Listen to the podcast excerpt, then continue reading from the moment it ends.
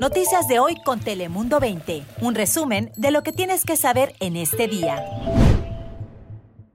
Hola, ¿cómo está? Les saluda Lisette López. Y Cris Cabezas, saludos desde Telemundo 20.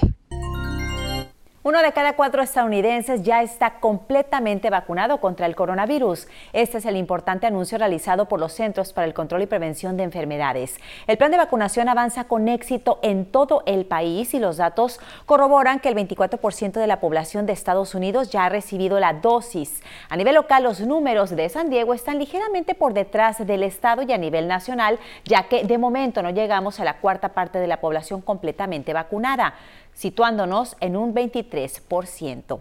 Y si buenas son las noticias del coronavirus en Estados Unidos y en San Diego, malas noticias nos llegan del otro lado de la frontera, pues en Baja California suben los contagios, los casos activos y ya se plantean de nuevo reducir las actividades.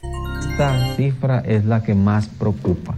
1.23 de tasa de reproducción efectiva significa que estamos perdiendo la guerra en Baja California contra el COVID. Ahí escuchan las palabras del secretario de Salud de Baja California, Alonso Pérez Rico, que efectivamente explicaba que en el estado están perdiendo la guerra contra el virus. Las autoridades ya trabajan en nuevas futuras restricciones como la reducción de aforos para evitar que sigan aumentando las hospitalizaciones que las últimas 24 horas han subido hasta en un 15%. Se espera que este fin de semana se conozcan los nuevos protocolos sanitarios que se implementarán para las campañas electorales. Y desafortunadamente tenemos que contarle sobre una nueva masacre, esta vez en Carolina del Sur, donde fallecieron cinco personas, entre ellos dos niños. Este ataque se produce justo el día en el que el presidente Joe Biden realizó un importante anuncio para intentar restringir el uso de armas de fuego en todo Estados Unidos. Esto con el objetivo de limitar la violencia y reducir los tiroteos.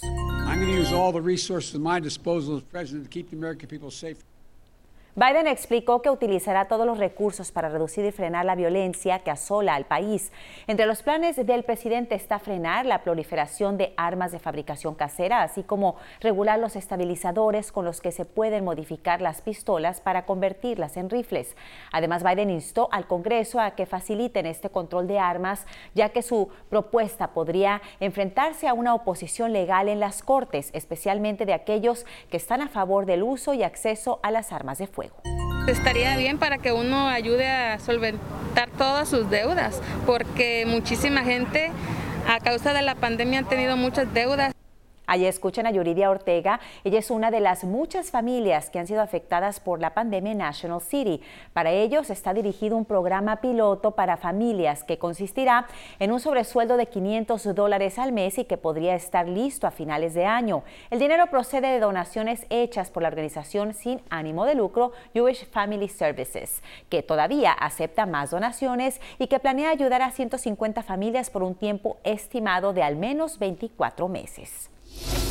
Y un día más contamos con nuestro compañero Cris Cabezas que nos tiene más noticias relevantes. Cuéntanos. ¿Qué tal? ¿Cómo les va? Así es, continuamos con más información y lamentablemente tenemos que comentarles sobre algo que ya hemos estado escuchando bastante. Lamentablemente, los crímenes de odio contra las personas de descendencia asiática han aumentado en el último año, pero aquí en San Diego las autoridades quieren dejar en claro que no habrá tolerancia para este tipo de acciones. El alcalde Todd Gloria junto a otros líderes locales se dirigieron a la comunidad, pero sobre todo los negocios para que denuncien cualquier delito de odio que vean o del que sean víctimas.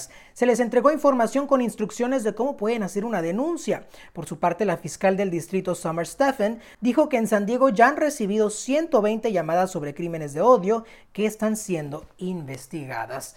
Y ahora vámonos hasta Sacramento, aquí en California, la capital, porque también el estado está a punto de ingresar a otra desafiante temporada de incendios forestales, por lo que el gobernador destinó 536 millones de dólares para la prevención y 80 millones específicamente para reforzar la agencia Cal Fire.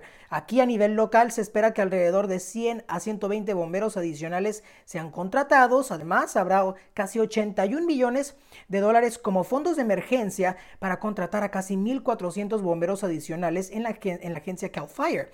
De acuerdo con el Servicio Nacional de Meteorología, el condado de San Diego se encuentra en medio de su sexta temporada con la menor cantidad de lluvia registrada, por lo que científicos aseguran que las montañas de Sierra Nevada generalmente suministran el 30% del agua para California, pero sus niveles de sequía también se encuentran por debajo de lo normal. El gobernador Gavin Newsom aseguró que los nuevos empleos serán destinados a trabajadores locales y se espera que comiencen a operar el primero de, eh, de mayo, del mes de mayo. Además, le piden a la comunidad de estar siempre preparados para este tipo de emergencias. Ya sabemos, hay que tener siempre los documentos importantes listos eh, en la casa para salir corriendo en una de estas situaciones y tragedias.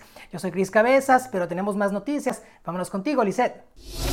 Gracias, Cris. Y terminamos con educación y tecnología local porque precisamente la tecnología se une a las clases en la Universidad Estatal de San Diego, esta vez por medio de la realidad virtual profesores del Departamento de Ciencias pues pueden hacer que los estudiantes aprendan sobre los diversos esquemas del cuerpo por medio de un holograma de tercera dimensión y desde el computador del estudiante. Una auténtica maravilla que servirá para el futuro, estoy segura. Bueno, y hasta aquí esta edición de Noticias de hoy. Gracias por acompañarnos. Ya saben que diariamente le informamos de lo más relevante en pocos minutos. Yo soy Lizeth López. Hasta la próxima.